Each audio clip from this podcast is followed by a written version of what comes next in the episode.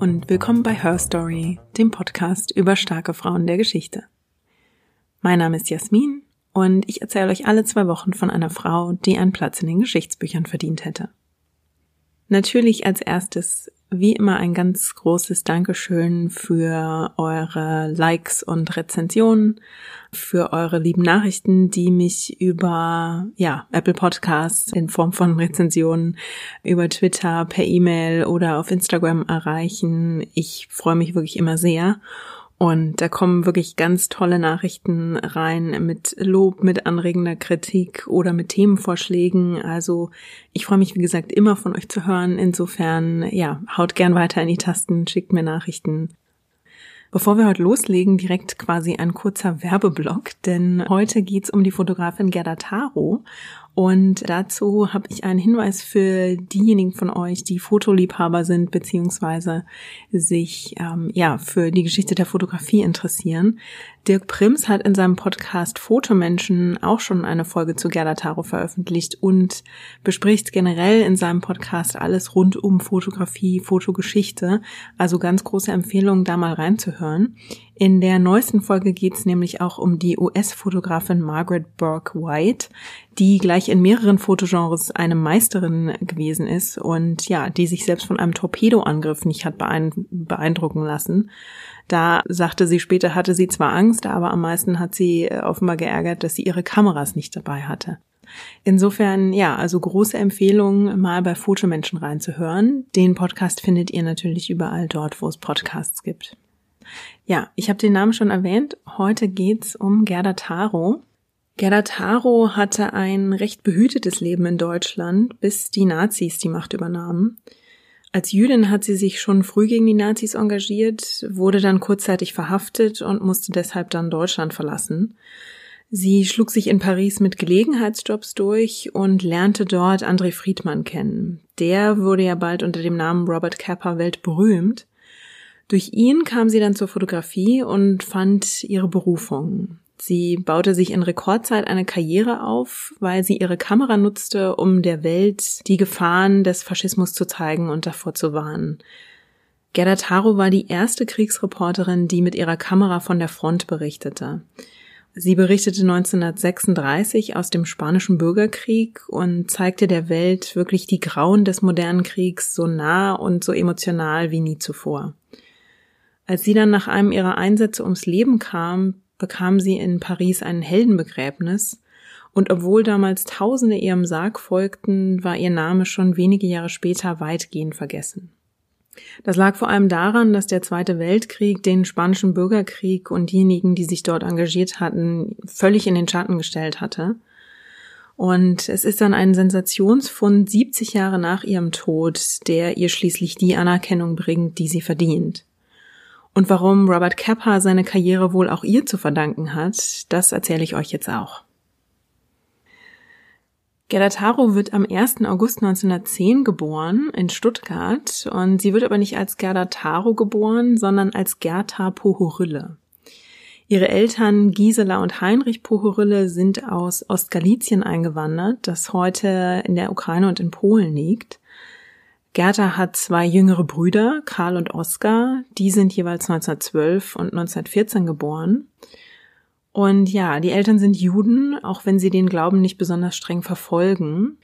Gertas Kindheit ist zunächst recht sorgenfrei. Ihr Vater arbeitet in Stuttgart als Kaufmann und sie bekommt vor allem eine starke Prägung durch ihre Tante Terra.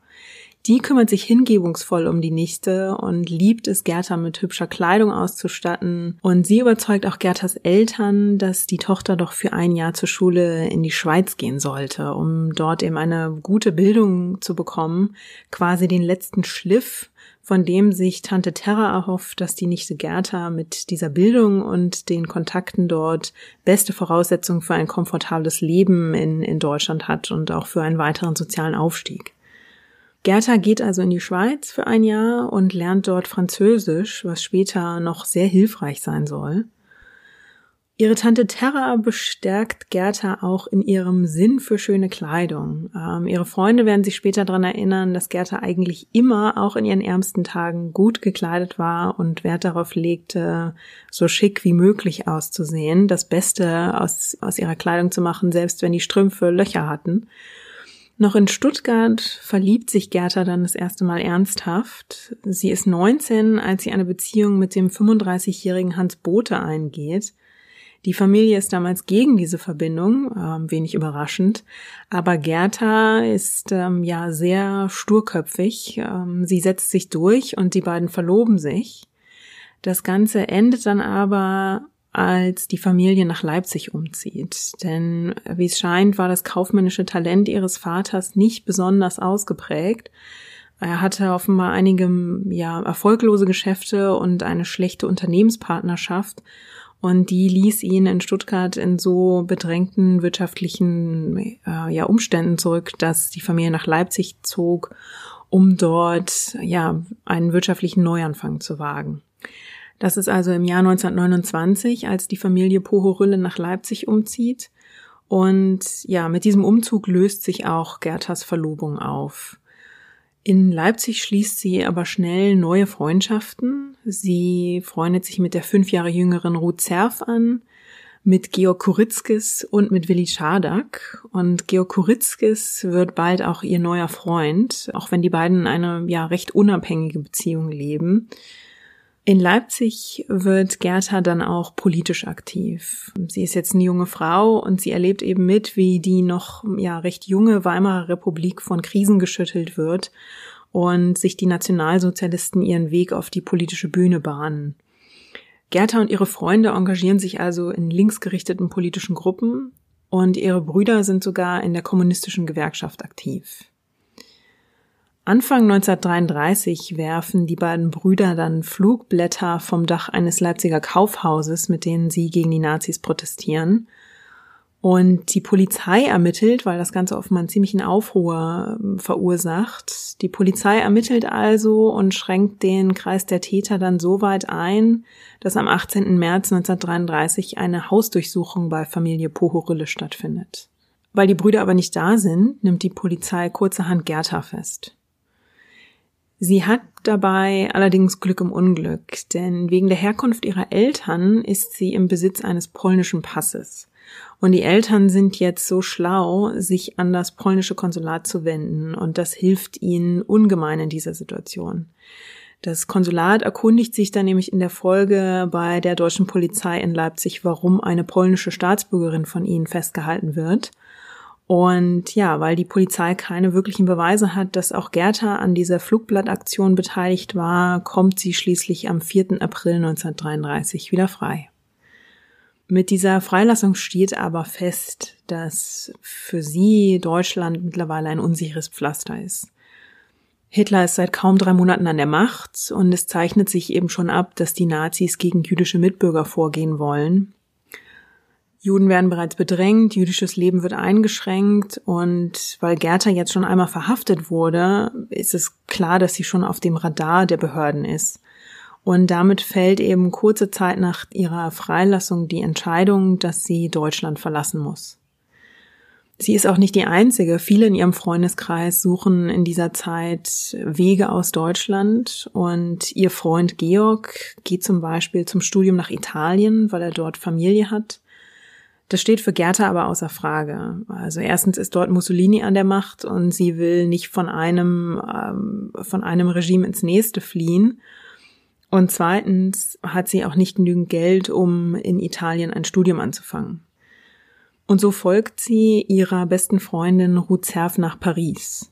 Die beiden nehmen sich dort gemeinsam ein kleines Zimmer und müssen schnell feststellen, dass sie auch hier den Nazis nicht wirklich entfliehen können, denn ihre Vermieterin stellt sich als Nazi-Sympathisantin heraus. Die beiden versuchen das so weit wie möglich zu ignorieren, beschränken die Kontakte und richten sich so gut es geht in ihrem Leben in Paris ein. Das Leben in Paris, muss man aber wissen, ist zu dieser Zeit für Immigranten wirklich nicht das romantische Leben an der Seine, das man sich heute vielleicht so vorstellt. Zu Beginn der 30er Jahre tummeln sich zwar immer noch unzählige Intellektuelle und Kulturschaffende in Paris, aber viele verbindet das gleiche Schicksal. Sie sind aus Deutschland oder aus Osteuropa geflohen, um autoritären oder faschistischen Regierungen zu entfliehen. Sie mussten ihr Heimatland verlassen, sie machen sich Sorgen um Familie und Freunde daheim. Sie sind in einer fremden Stadt, sie müssen eine fremde Sprache sprechen. Viele haben keine richtigen Papiere, aber immer Geldsorgen. Das ist also die Realität, mit der sich auch Gerda und Ruth auseinandersetzen müssen. Aber die beiden sind jung und wie das in dem Alter so ist, sie versuchen wirklich das Beste draus zu machen und leben trotz allem, ja, weitgehend sorgenfrei.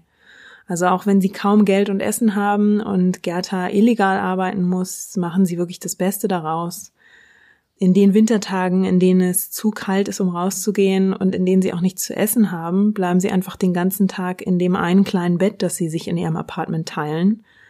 So können sie warm bleiben und Energie sparen.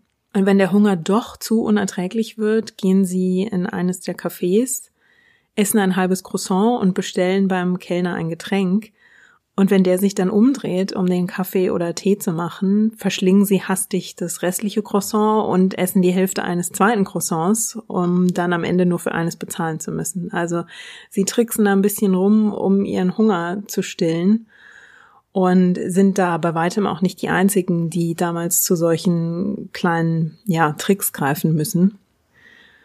Die Cafés der Stadt sind damals die Sammelpunkte vieler Einwanderer und dort sitzt man dann stundenlang über einem Getränk, das man sich gerade so leisten kann und wärmt sich im Café auf und gleichzeitig entstehen zum Teil hitzige Debatten über die politische Situation in Europa.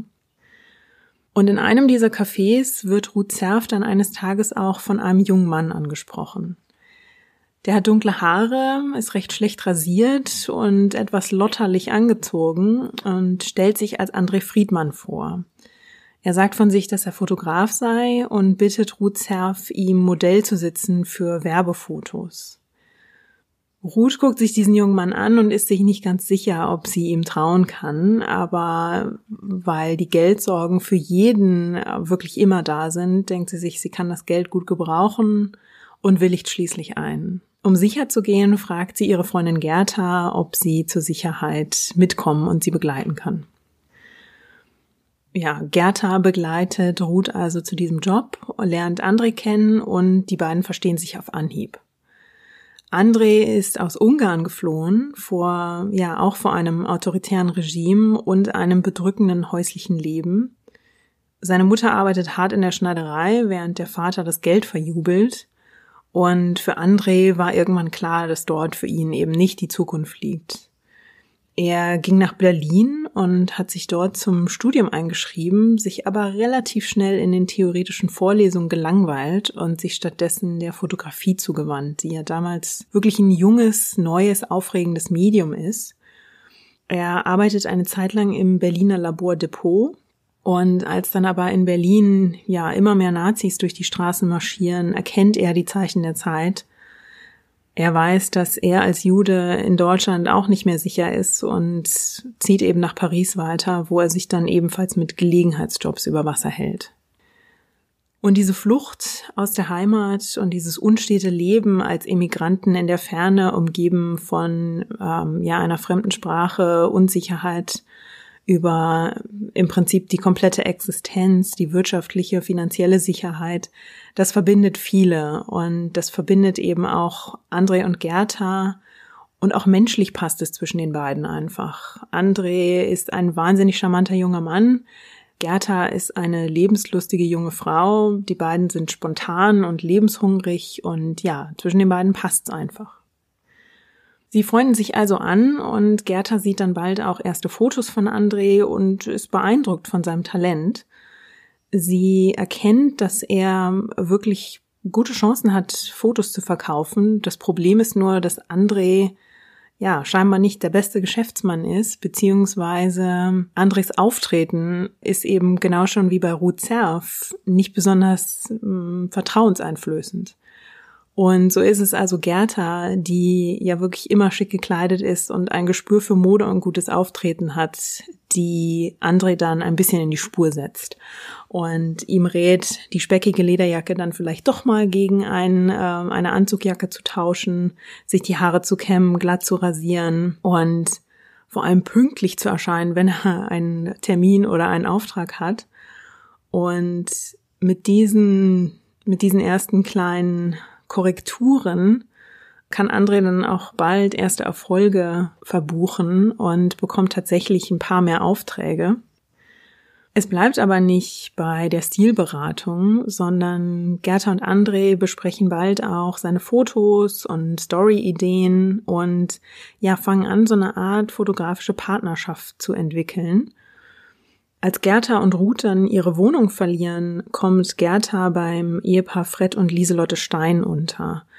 Die beiden sind ebenfalls aus Deutschland geflohen. Fred Stein ist Anwalt und darf als Jude dort nicht als Anwalt praktizieren und hat sich also wie so viele damals dann auch entschieden, sich eine Kamera zu kaufen und in diesem neuen, erfolgversprechenden Genre Fotografie zu engagieren die beiden haben sich in Paris eine Wohnung angemietet, die sie auch als Atelier nutzen.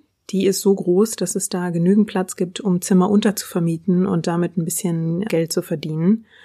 Und das Badezimmer dieser Wohnung nutzen sie regelmäßig als Dunkelkammer. Und als Gerda dann bei ihnen mit einzieht, fragt sie die beiden bald, ob André auch vorbeikommen und die Dunkelkammer nutzen kann, um seine Fotos zu entwickeln. Bald darauf beginnt Gerda auch die Captions, also die Bildbeschreibungen für André auf der Schreibmaschine zu tippen, weil ihr Französisch einfach besser ist als seins. Im Sommer 1935 unternehmen die beiden dann mit Freunden einen Campingtrip weg von all den Geld- und Existenzsorgen in Paris und auf diesem Campingtrip wird aus den Freunden Gerda und André dann auch ein Liebespaar. Und in den kommenden zwei Jahren sollen sich die beiden zu einem Paar entwickeln, das man heute wohl am ehesten Power Couple nennen würde. Hier kommen einfach zwei Charaktere zusammen, die sich sehr gut ergänzen. André ist sehr spontan und in dieser Spontanität auch sehr kreativ. Und Gerda ist wirklich zielstrebig, clever, eine gute Geschäftsfrau und diese beiden und diese beiden Charaktere sollen sich in den kommenden Monaten wirklich sehr gut ergänzen. Gerta nimmt dann eine Stelle bei der Alliance Photo an. Das ist eine Bildagentur, die von einer Frau namens Maria Eisner geführt wird. Die Agentur verkauft damals Fotos an Zeitungen und Magazine in ganz Europa. Ich habe es ja schon gesagt, Fotografie ist ein aufstrebendes Medium und es ist auch eine Zeit, in der Magazine mit großen Fotostrecken relativ neu und wirklich groß in Mode sind. Und deshalb sind also Fotos ja wirklich in hoher Nachfrage. Und genau deshalb greifen auch so viele Emigrantinnen und Emigranten zur Kamera und versuchen sich in einer Karriere in der Fotografie. Der Markt ist also jung und er wächst und alle hoffen, dass sie ein Stück abkriegen und dass sie so finanziell überleben können. Und Gerda hat jetzt mit dieser Stelle eine gute Position, weil sie natürlich so Andres Fotos direkt an Marie Eisner verkaufen kann oder es zumindest versuchen kann. Gerda und André ziehen in ein kleines Apartment am Eiffelturm. Sie tippt also weiter seine Captions und versucht, die Fotos an ihre Chefin Maria Eisner zu verkaufen.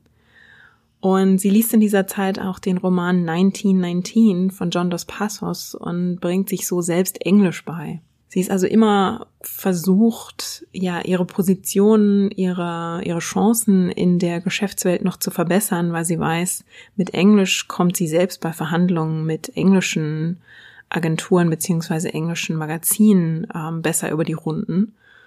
Und während Gerda also ja als Karrierefrau sich weiterbildet, ist André tagsüber unterwegs und jagt Motive und in dieser Zeit beginnt er auch, ihr das Fotografieren beizubringen. Die beiden ergänzen sich also ganz gut. Er kann gut improvisieren, sie hat klare Ziele und will sich eine Karriere erarbeiten. Er macht die Fotos, sie verkauft sie und Gerda ist dabei wirklich ein Verkaufstalent. Sie ist eine hübsche junge Frau und sie weiß ihren Charme auch gut einzusetzen. Im Februar 1936 verkauft Gerda zum ersten Mal ihre eigenen Bilder. Und das ist der Punkt, an dem sie auch ein akkreditiertes Pressemitglied wird. Damit hat sie einen halbwegs offiziellen Status. Sie hat quasi Arbeitspapiere und muss eben, muss nicht mehr fürchten, dass sie sich mit illegalen Gelegenheitsjobs über Wasser halten muss. Die Fotos, die sie damals verkauft, sind leider nicht erhalten. Aber zeitgleich kann auch André einen Erfolg verbuchen, denn mittlerweile hat Maria Eisner registriert, dass seine Fotos ganz gut sind, dass er eine gute Bildsprache hat, ihr gefallen die Motive, die er auswählt und so engagiert sie ihn für drei Jobs die Woche und zahlt ihm dafür 1100 Francs im Monat. Und ja, zum ersten Mal haben die beiden so eine Art regelmäßiges Einkommen, von dem sie auch ein bisschen besser leben können. Und in dieser Zeit treffen die beiden eine bedeutende Entscheidung. In Paris wird es für Ausländer immer schwieriger, Jobs zu finden. Die Wellen von Flüchtlingen, die nach Paris gekommen sind, überwältigen nicht nur die Stadt, sondern die Stimmung der Franzosen schwingt auch langsam um. Und für Leute wie André, die als Freischaffende ständig um Auftrag bohlen müssen, ist ein ausländischer Nachname einfach hinderlich. Und aller Wahrscheinlichkeit nach ist es eben die zielstrebige und karriereorientierte Gerta, die mit einem genialen Plan um die Ecke kommt, nämlich sich einen neuen Namen zuzulegen und eine kleine Legende dazu zu erfinden. Und so wird André Friedmann dann zu Robert Capper, einem erfolgreichen amerikanischen Fotografen, der gerade erst nach Europa gekommen ist und deshalb hier noch keinen Namen hat. Und aus Gerda Pohorylle wird Gerda Taro seine umtriebige Agentin. Im April schreibt Kappa seiner Mutter dann einen Brief und schreibt da drin, ich arbeite jetzt unter neuem Namen, Robert Kappa. Es ist, als sei ich neu geboren, nur dass diesmal niemand dabei Schmerzen leiden musste. Zum neuen Namen kommt also die Legende des erfolgreichen amerikanischen Fotografen und ja, das ist einfach cleveres Marketing. Ab sofort fordert Kappa nämlich dreimal so viel Honorar für seine Bilder, satte 150 Francs pro Bild. Und wer Kappa treffen will, der muss mit Agentin Gerda Taro sprechen. Und die schickt oft seinen Assistenten André zum Treffen, weil Kappa gerade so beschäftigt ist. Also die beiden haben da mit Flunkerei eine kleine Legende ähm, geschaffen, die ihnen in Frankreich in dieser Zeit das Überleben sichert. Und der Plan geht wirklich auf, denn Kappa bekommt Aufträge und Taro ist auch wirklich sehr gut darin, ihn zu vermarkten. Und so dokumentiert er die Arbeiterproteste am 1. Mai in Frankreich und die Wahlen, die zwei Tage später stattfinden. Und bei diesen Wahlen hält schon ganz Frankreich den Atem an. Denn mit dieser Wahl wird sich entscheiden, ob jetzt auch in Frankreich eine nationalistische Bewegung Fuß fasst und wie sich das politische Klima in Frankreich, aber auch in Europa weiterentwickeln wird. Ja, und weil dieses Klima so aufgeheizt ist und es immer irgendwo Proteste, Streiks oder ja sonst irgendwas Spannendes gibt, weil immer irgendwo was passiert, hat Kappa regelmäßig Arbeit. Und seine Fotos tauchen jetzt immer wieder in linksgerichteten Magazinen auf. Es gibt zum Beispiel das Magazin Vue, das ihn schließlich engagiert und das bringt ihm wirklich so eine gewisse Kredibilität ein, weil die Vue von einem einflussreichen Redakteur geleitet wird und das Kappa dort veröffentlicht, etabliert ihn in einem ja glaubwürdigen Kreis von Pressefotografen. Reich werden Kappa und Taro mit diesen Engagements trotzdem nicht. Denn man darf nicht vergessen, sie müssen nicht nur die Miete bezahlen und für ihr Essen sorgen, sie müssen auch das Equipment für die Kameras selbst besorgen. Also klar, die Kamera und Objektive selbst, aber vor allem auch den Film, die Entwicklungsflüssigkeiten, das Papier. Das sind Ausgaben, die die beiden stemmen müssen. Und sie haben sich kaum an die neue Routine gewöhnt, da bricht im Juli in Spanien ein Aufstand los. Die rechtsgerichteten Putschisten unter General Franco versuchen, die demokratisch gewählte Regierung zu stürzen, Franco hat das Militär auf seiner Seite und die Republikaner, also die Anhänger der demokratisch gewählten Regierung, das sind Bürgermilizen. Die werden später von freiwilligen Milizen aus ganz Europa unterstützt. Und bald wird klar, dass Francos Aufstand sich in einen Krieg wandelt. Und das ist der Punkt, an dem ganz Europa nach Spanien zu blicken beginnt. Wir sind jetzt 18 Jahre nach dem Ersten Weltkrieg und ja, in Europa gibt's wieder Krieg. Und Europa ahnt, dass es hier eben nicht nur um General Franco und eine Bewegung in Spanien geht. Der spanische Bürgerkrieg wird zu einer Art Stellvertreterkrieg der Faschisten gegen die Antifaschisten. Europa weiß instinktiv, dass sich hier zeigen wird, ob der Faschismus zurückgedrängt wird oder ob er sich weiter auf dem Kontinent ausbreiten kann. Und genau deshalb zieht es damals auch unzählige Intellektuelle und Kulturschaffende direkt an den Ort des Geschehens, zum Beispiel Ernest Hemingway, George Orwell, Langston Hughes und auch Pablo Neruda. Und auch Kappa und Taro entscheiden sich dann schnell, dass auch sie nach Spanien gehen und den Kampf der Linken gegen die Faschisten dort dokumentieren wollen. Man darf ja nicht vergessen, dass sie beide vor den Faschisten geflohen sind. Hier gibt's also wahrscheinlich schon eine Grundeinstellung aus ganz persönlichen Motiven, die sie dazu bewegt, nach Spanien zu gehen und dort mit eigenen Augen zu, zu verfolgen und auch zu dokumentieren, was dort passiert. Taro hat ja mittlerweile einen eigenen Presseausweis. Das heißt, sie reist also nicht als Assistentin von Kappa mit, sondern selbst als Fotografin. Und mit ihrem Eintauchen in den spanischen Bürgerkrieg legen die beiden auch ihre bürgerlichen Namen vollends ab. Wenn es ums Fotografieren geht, sind sie jetzt Gerda Taro und Robert Capper. Und sie einigen sich darauf, dass sie die Fotos zunächst unter seinem Namen verkaufen. Kappa hat sich ja in Paris bei den Redakteuren mit seinen Fotos schon einen Namen gemacht, hat also einen Verkaufsvorteil. Und genau den wollen sie jetzt für sich nutzen, indem sie auch Taros Fotos unter Kappas Namen mitverkaufen. Die beiden ziehen mit unterschiedlicher Ausstattung in den Krieg. Kappa hat eine 35 mm Leica, Taro, je nach Quelle entweder eine Rolleiflex oder eine Reflexkorelle. Der 35 mm Film der Leica ist der, den viele von euch bestimmt auch noch kennen. Den hat man früher selber noch in die Kameras eingelegt und konnte damit 24 oder 36 Fotos schießen. Der Unterschied ist, dass Kappa damals keine Filmrolle mit Platz für genau 24 oder 36 Negative eingelegt hat, sondern den Film noch von einer großen Rolle abgeschnitten hat. Die 35 mm Leica ist eine Kleinbildkamera.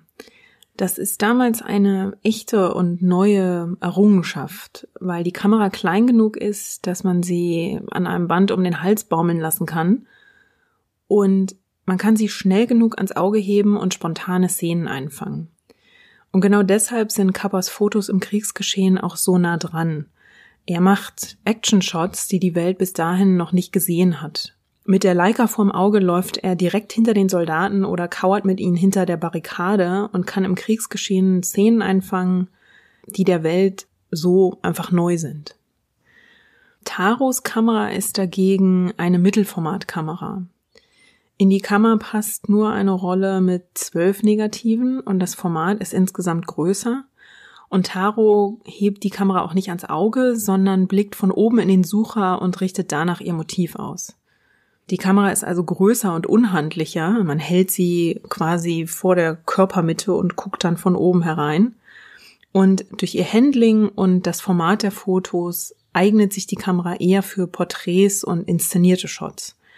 Und das sind auch die, die Aufnahmen, die Taro vor allem in den ersten Monaten in Spanien macht. Sie richtet ihre Kamera auf die Menschen im Krieg. Und ihre Porträts fangen die menschliche und emotionale Seite dieses Konflikts ein. Wenn man den Fotos von Taro und Kappa folgt, dann geben sie ein recht gutes Gefühl für den Verlauf des spanischen Bürgerkriegs.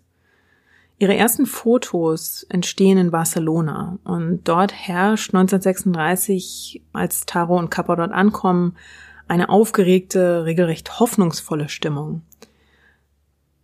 Der Aufstand hat im Süden begonnen, das heißt Barcelona hat vom Krieg noch nichts gesehen. Die ganze Stadt hat sich aber dem Ziel der Republikaner verschrieben.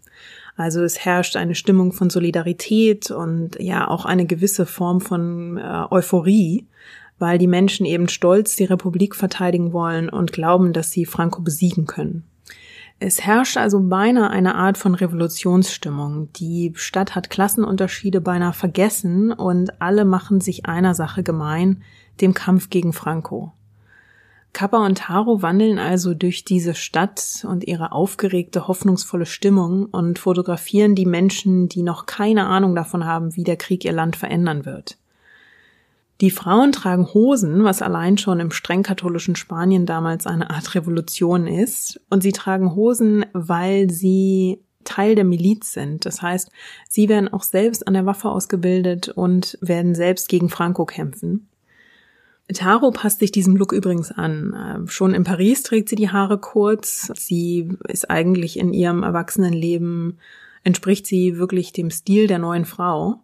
In Spanien wechselt sie dann aber ihre schicke modische Kleidung für die Revolutionskleidung und verzichtet auf Make-up.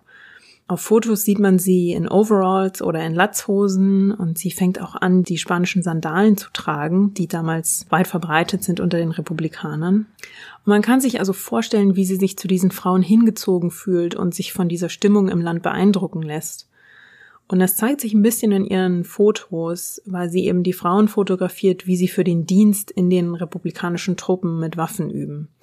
Und hier entsteht eines ihrer bekanntesten Fotos, das eine junge Milizin im Profil zeigt, wie sie mit einem Revolver Ziel- und Schießübungen macht. Ich verlinke euch die Fotos, über die ich spreche, übrigens auch wieder in den Show Notes. Hier sind also zwei junge Menschen in ihren Zwanzigern, die mitten in eine aufgeheizte politische Situation eintauchen und selbst auch starke antifaschistische Überzeugungen haben Kappa und Taro werden in ihrer Zeit im Krieg nur die Seite der Republikaner fotografieren, aus Prinzip. Sie machen nie Fotos von Frankos Truppen oder Anhängern. Sie verstehen ihre Fotos nämlich als eine Art Statement und als ein Mittel, um Europa über den Kampf gegen den Faschismus zu informieren und aufzurütteln. Ihre Entscheidung, mit ihren Kameras die Kämpfe der Republikaner also direkt an der Front zu dokumentieren, ist auch eine Form der Solidarität mit diesem Kampf. Kappa und Taro haben einen Deal mit der Zeitschrift Vue. Sie bekommen zwar kein festes Gehalt, aber sie werden für jedes Foto bezahlt, das in dem Magazin abgedruckt wird. Und so schicken sie also die Fotos, die die revolutionäre Stimmung in Barcelona ausdrücken, per Kurier zurück nach Paris und machen sich dann wenige Zeit später auf den Weg näher an die Front. Sie hören immer wieder von den Zusammenstößen mit Frankos Truppen und genau diesen Kampf wollen sie ja dokumentieren. Also machen sie sich auf den Weg gen Süden. In diesen ersten Wochen reisen sie aber den, den Auseinandersetzungen eigentlich immer hinterher und kommen immer etwas zu spät. Und so verpassen sie auch auf dem Weg gen Süden die Kampfhandlungen und finden sich stattdessen mitten im ländlichen Spanien wieder. In Aragon fotografieren sie die Bauern, die zum Teil noch mit beinahe archaischen Methoden ihr Land bewirtschaften. Taro macht hier ein Foto von einem Bauern mit einer Heugabel, die er sich komplett aus Holz geschnitzt hat. Und ihre Fotos geben uns Einblick in ein heute völlig vergessenes Spanien. Das ist also der ultimative Kontrast zu diesem Krieg des 20. Jahrhunderts, der mit so modernen Mitteln geführt wird, mit, mit den Waffen, mit Panzern und vor allem mit Flugzeugen. Ja, und von Aragon reisen sie dann weiter nach Madrid, wo die Regierung sitzt. Und hier dokumentiert Taro die Transformation des zivilen Lebens. Sie zeigt einen jungen Rekruten, der sich einen Militärhaarschnitt geben lässt. Sie fotografiert einen Waisenjungen, der mitten beim Suppelöffeln in ihre Kamera blickt. Und sie fotografiert Flüchtlinge, die sich vor der Gewalt und dem Tod, der im Süden bereits um sich greift, in Sicherheit bringen wollen. Im Umland von Madrid dokumentieren die beiden dann auch Militärübungen der Milizen. Und auch das ist in dieser Zeit immer wieder Alltag der Fotografie, die Kappa, Taro und andere Fotojournalisten zu dieser Zeit betreiben. Manche Motive werden gestellt, denn die Magazine in Europa wollen natürlich diese Action-Shots. Sie wollen nicht Soldaten sehen, die gelangweilt auf die nächste Kampfhandlung warten. Sie wollen natürlich die Kämpfe selbst sehen. Was macht man also, wenn man nicht bei einer Kampfhandlung dabei ist? Man kann ja wenigstens das Training dokumentieren. Und hier entsteht auch das Foto, das bis heute ja als Definition der Kriegsfotografie gilt und mit Kappas Namen verbunden ist, Falling Soldier. Falling Soldier zeigt einen Soldaten, der offenbar genau im Augenblick seines Todes fotografiert wird. Er lässt auf dem Foto seine Waffe fallen, seine Arme sind nach hinten geschwungen und eine Kugel hat ihn ins Herz getroffen. Heute herrscht eine Kontroverse darum, ob dieses Foto tatsächlich den Tod eines Soldaten zeigt oder ob es während einer Übung aufgenommen wurde. Die Kontroverse kam erst nach Kappas Tod auf. Er hat sich dazu also nie geäußert. Und obwohl Falling Soldier heute mit Kappas Namen unwiderruflich verbunden ist, ist das Foto damals aber nicht der große Durchbruch, wie man heute vielleicht denken würde. Seine Bekanntheit bekommt er erst wenige Wochen später, als er allein in Madrid ist und dort wirklich zum ersten Mal mitten im Kampf geschehen ist und Fotos ganz nah dran macht. Die Fotos, wie Madrid vor Franco verteidigt wird, sind die Fotos, über die in Frankreich und Europa dann jeder spricht. Gerade bei diesen Fotos ist Taro nicht mit dabei. Sie ist zu dieser Zeit gar nicht in Spanien, sondern hat einen lang geplanten Trip nach Italien unternommen, wo einige ihrer alten Freunde leben. Als sie dann zurück nach Paris kommt, sieht sie Kappas Fotos in den Magazinen und ist einerseits begeistert über diesen Erfolg. Andererseits ist es für sie jetzt auch ein Ansporn, sie will sich einen eigenen Namen als Fotojournalistin machen. Und sie besteht dann anschließend darauf, dass ihre Fotos mit eigenem Namen abgedruckt werden und kehrt mit dieser Überzeugung und diesem Ziel nach Spanien zurück. Dort fotografiert sie jetzt mit Kappas Leica, denn Kappa hat sich eine Contax 35 mm gekauft, die noch schneller arbeitet als die Leica Kappa fotografiert ja oft ganz nah dran und ist einer dieser Fotografen, die es schaffen, ihr Motiv wirklich auf die Pelle zu rücken, einem das, die Kamera quasi genau vor die Nase zu halten, ohne dass es als störend empfunden wird. Er hat ein Talent dafür, als Fotograf mehr oder minder unsichtbar zu sein. Und Taro hat jetzt seine neue Kamera übernommen, arbeitet aber zunächst noch in dem Stil, den sie von ihrer Mittelformatkamera gewöhnt ist. Sie wählt weite Winkel, sie hat etwas mehr Distanz zu den Motiven und sie lässt sich Zeit für die Komposition dieser Bilder. Und erst in den kommenden Wochen und Monaten wird sich ihr Stil dann mehr zu dem von Kappa wandeln, weil auch sie jetzt eben mit der Kamera näher ans Geschehen kann. Die beiden sind natürlich nicht die einzigen, die diesen Krieg dokumentieren. Sie arbeiten oft mit einem ihrer Freunde aus Paris zusammen, mit David Jimin, dessen Namen ich bestimmt falsch ausspreche und der genau deshalb auch der Einfachheit halber von seinen Freunden einfach nur Jim genannt wird. Und Jim wird später unter dem Namen David Seymour bekannt. Und diese drei Fotografen, Gerda Taro, Robert Kappa und Jim, beziehungsweise David Seymour, diese drei definieren mit ihren Bildern das Genre, das wir heute als Kriegsfotografie kennen. Taro und Kappa publizieren Fotos in der ersten Ausgabe der neuen linksgerichteten Zeitschrift Cessoir. Die erscheint Anfang 1937 zum ersten Mal und Kappa bekommt relativ schnell das Angebot, regelmäßig für Cessoir zu arbeiten und quasi Angestellter der Zeitung zu werden. Das wäre sein erster Job als festangestellter Fotojournalist und so reist er im März für Verhandlungen nach Paris. Und Taro bleibt in dieser Zeit in Spanien. Taro nimmt sich in Madrid ein Zimmer im Alianza. Das ist eine Unterkunft, die von den Schriftstellern Rafael Alberti und Maria Teresa Leon betrieben wird. Die Alianza ist Anlaufpunkt für all jene, die mit der Sache der Republikaner sympathisieren. Also auch für Journalistinnen und Journalisten und für Autorinnen und Autoren. Die republikanischen Truppen werden ungefähr zur gleichen Zeit reorganisiert. Die Antifaschisten bitten Europa immer wieder um Hilfe gegen Frankos Faschisten. Aber Länder wie Frankreich halten sich sehr zurück und entscheiden sich nicht einzugreifen. Dagegen ist es ein offenes Geheimnis, dass Frankos Seite sowohl von Hitler-Deutschland als auch von Mussolinis Italien unterstützt wird und gerade die Deutschen sehen Spanien als perfektes Testfeld für ihre neue Kriegstechnik. Und eine der furchtbarsten Erinnerungen daran ist die Bombardierung von Guernica im April 1937, die Pablo Picasso ja mit seinem gleichnamigen Gemälde so berühmt gemacht hat.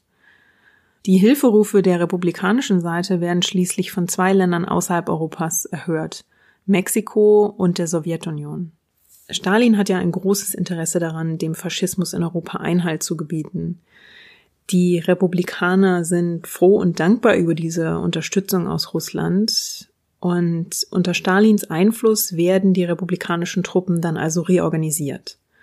Und Taro ist mit ihrer Kamera dabei, als die sogenannte New People's Army dann geformt und trainiert wird. Und die Fotos, die sie dort macht, nimmt sie mit wirklich genau gewählten Winkeln auf. Sie fotografiert von unten, sie nutzt das Licht und die langen Schatten, um die Soldaten heroisch zu inszenieren.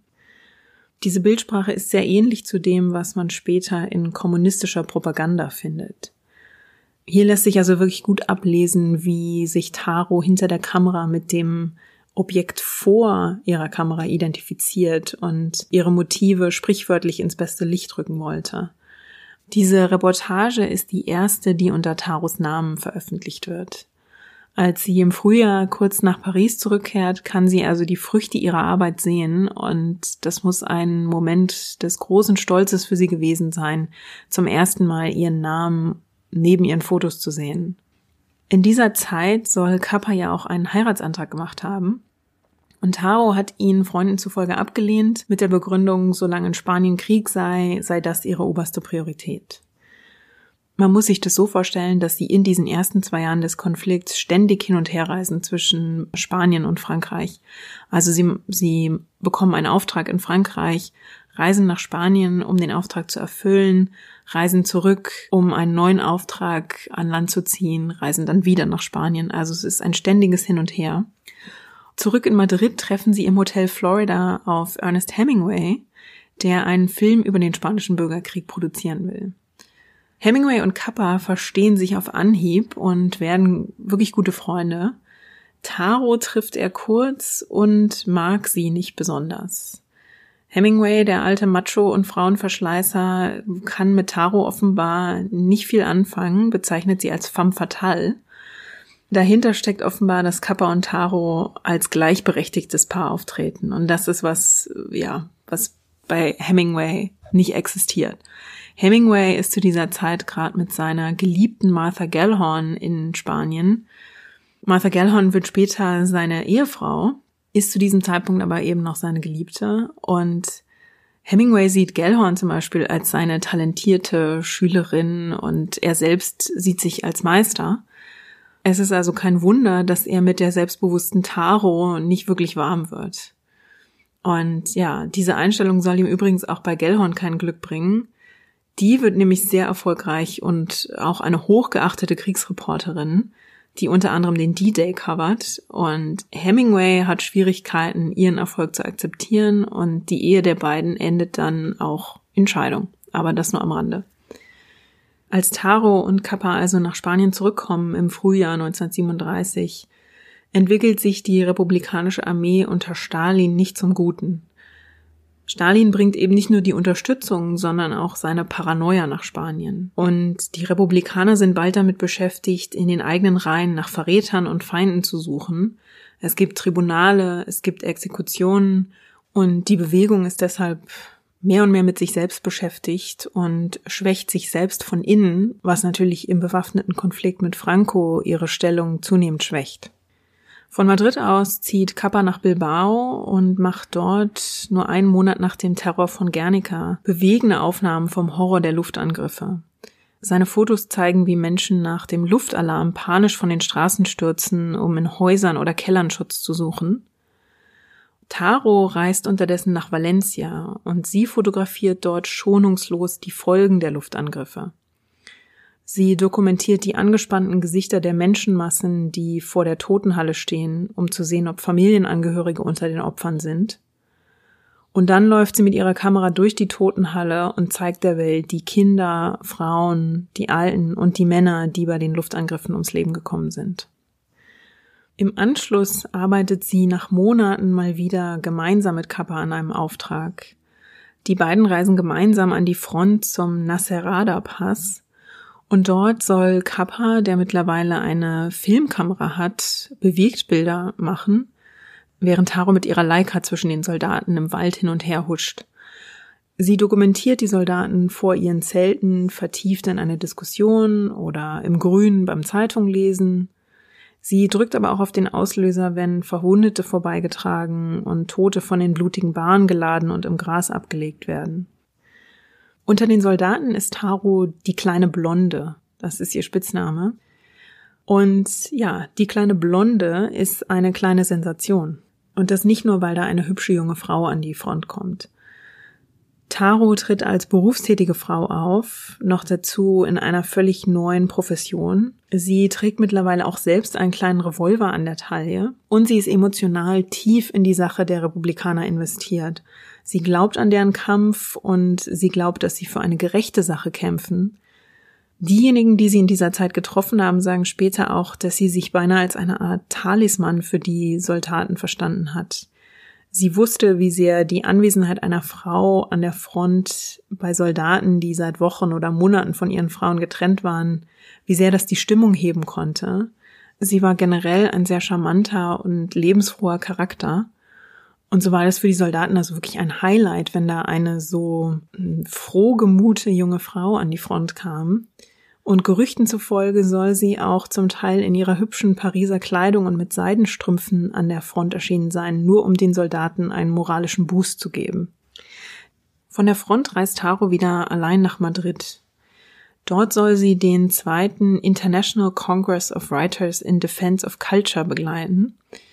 Und mitten in diesem Kongress platzt dann aber die Nachricht, dass die Republikaner eine Offensive vor Madrid gestartet haben. Die Kampfhandlungen finden in dem kleinen Ort Brunette außerhalb Madrids statt und den Revolutionären gelingt es, die Stadt zu erobern und Taro hastet mit ihrer Kamera zum Ort des Geschehens, um den Sieg zu dokumentieren. Und sie schießt ein Foto von republikanischen Soldaten unter dem Ortsschild von Brunette, ein Dokument des Siegs. Am 14. Juli reist sie für den Nationalfeiertag der Franzosen nach Paris, um mit Kappa zu feiern. In Paris schmieden die beiden auch neue Pläne, denn Kappa schlägt vor, nach China zu reisen, um dort den japanisch-chinesischen Krieg zu dokumentieren. Taro sagt zu und Kappa bleibt in Paris, um einen Auftrag dafür an Land zu ziehen und die Reise vorzubereiten. Taro reist noch einmal nach Brunette an die Front zurück, um dort noch einen weiteren Auftrag zu erfüllen. Eine Woche lang fotografiert sie dort unaufhörlich und in wahnwitzigen und immer gefährlicheren Situationen. Einer ihrer Begleiter erinnert sich, wie sie mitten in einem Bombardement aus dem Schützengraben ihre Kamera einfach über ihren Kopf gen Himmel hält und wie wild fotografiert und sagt, wenn wir das hier überleben, können wir wenigstens dem Non-Intervention Committee etwas zeigen. Sie sprintet Soldaten hinterher direkt durch die Schusslinie, um mit ihren Shots ganz nah dran zu sein und, und Beobachter sagen später, dass sie absolut furchtlos zu sein schien. Am 26. Juli 1937, ihrem letzten Tag vor der Rückkehr nach Paris, will sie noch einmal Fotos machen. Sie kommt also morgens an der Front in Brunette an und der Kommandant warnt sie und schickt sie zurück. In Kürze sei dort die Hölle los, warnt er sie. Ein Angriff und Bombardement stünden unmittelbar bevor und Taro weigert sich aber schlichtweg umzukehren. Sie und ihr Begleiter, der Amerikaner Ted Allen, geraten also mitten in einen Luftangriff und kauern stundenlang in Gräben, während die Flugzeuge über sie hinwegfliegen und mit Maschinengewehren auf die Gräben schießen. Als der Angriff dann endlich vorbei ist, finden Taro und Ellen eine Mitfahrgelegenheit. Sie springen auf die Trittbretter eines Autos, das Verwundete von der Front ins Krankenhaus bringen soll.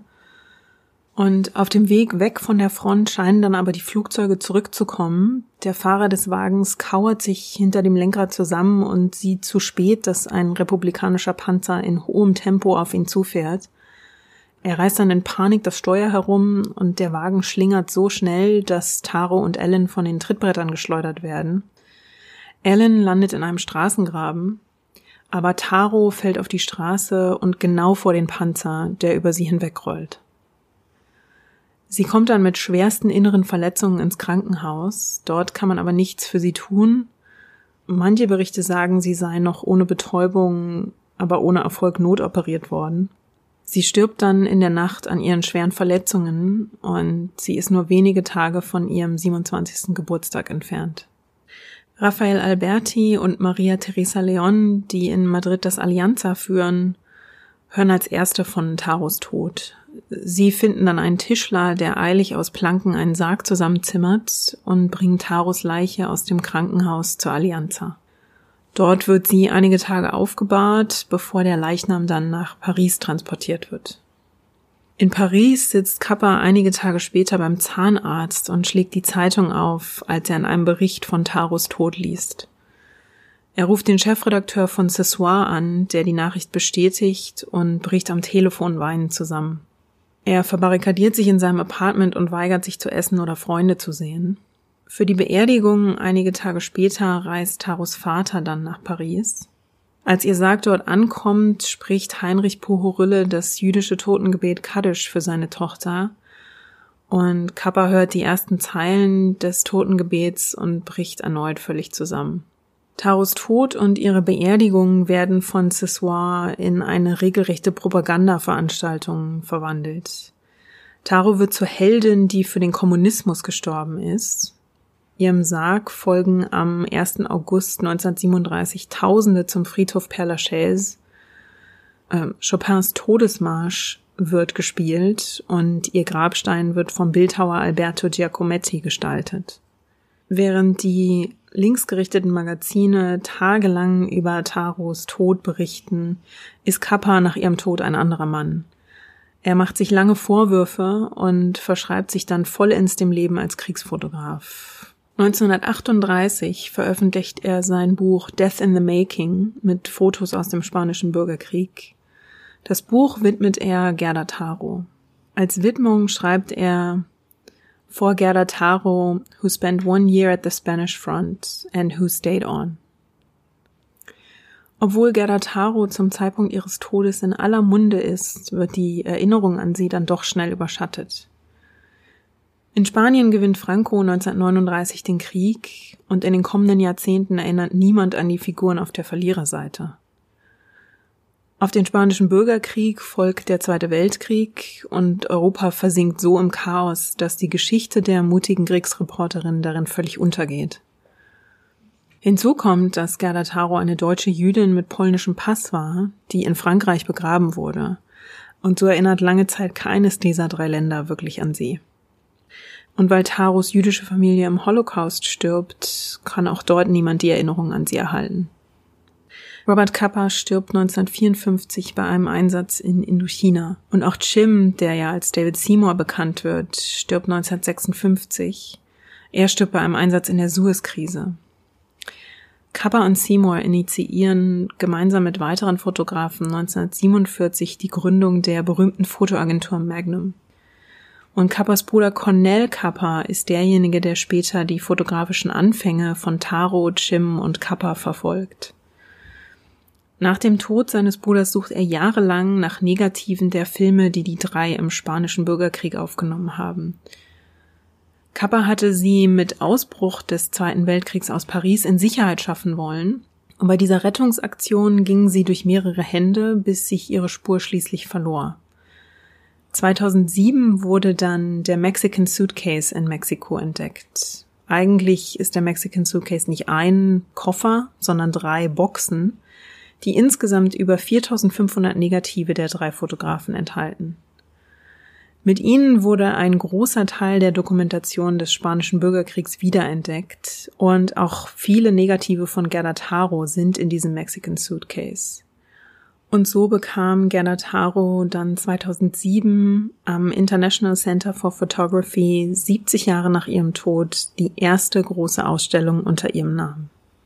Ja, damit sind wir am Ende der Episode. Wenn ihr mehr von Gerda Taros Werk sehen wollt, verlinke ich euch natürlich wie immer die Quellen für diese Episode und auch einige Links, ähm, auf denen ihr durch ihr Werk stöbern könnt. Und wenn ihr Lust auf noch mehr Geschichten aus der Fotografie habt, sei hier nochmal an Dirk Prims Podcast Fotomenschen erinnert. Den gibt's überall da, wo es Podcasts gibt und den Link packe ich euch auch nochmal in die Show Notes. Euch wie immer ganz lieben Dank fürs Zuhören. Wenn ihr Anmerkungen zur Episode habt oder Themenvorschläge, Lob, Kritik, was auch immer euch durch den Kopf geht, schickt mir gern eine E-Mail an feedback at herstorypod.de oder schickt mir eine Nachricht auf Twitter oder Instagram. Ihr findet mich unter dem Handle at herstory-pod. Und wie immer freue ich mich natürlich wahnsinnig, wenn ihr eine Sternchenbewertung auf Apple Podcast da lasst. In diesem Sinne, euch ganz lieben Dank fürs Zuhören. Wir hören uns wieder in zwei Wochen, dann mit einer neuen Geschichte einer eindrucksvollen Frau. Und bis dahin, lasst euch gut gehen. Thank you.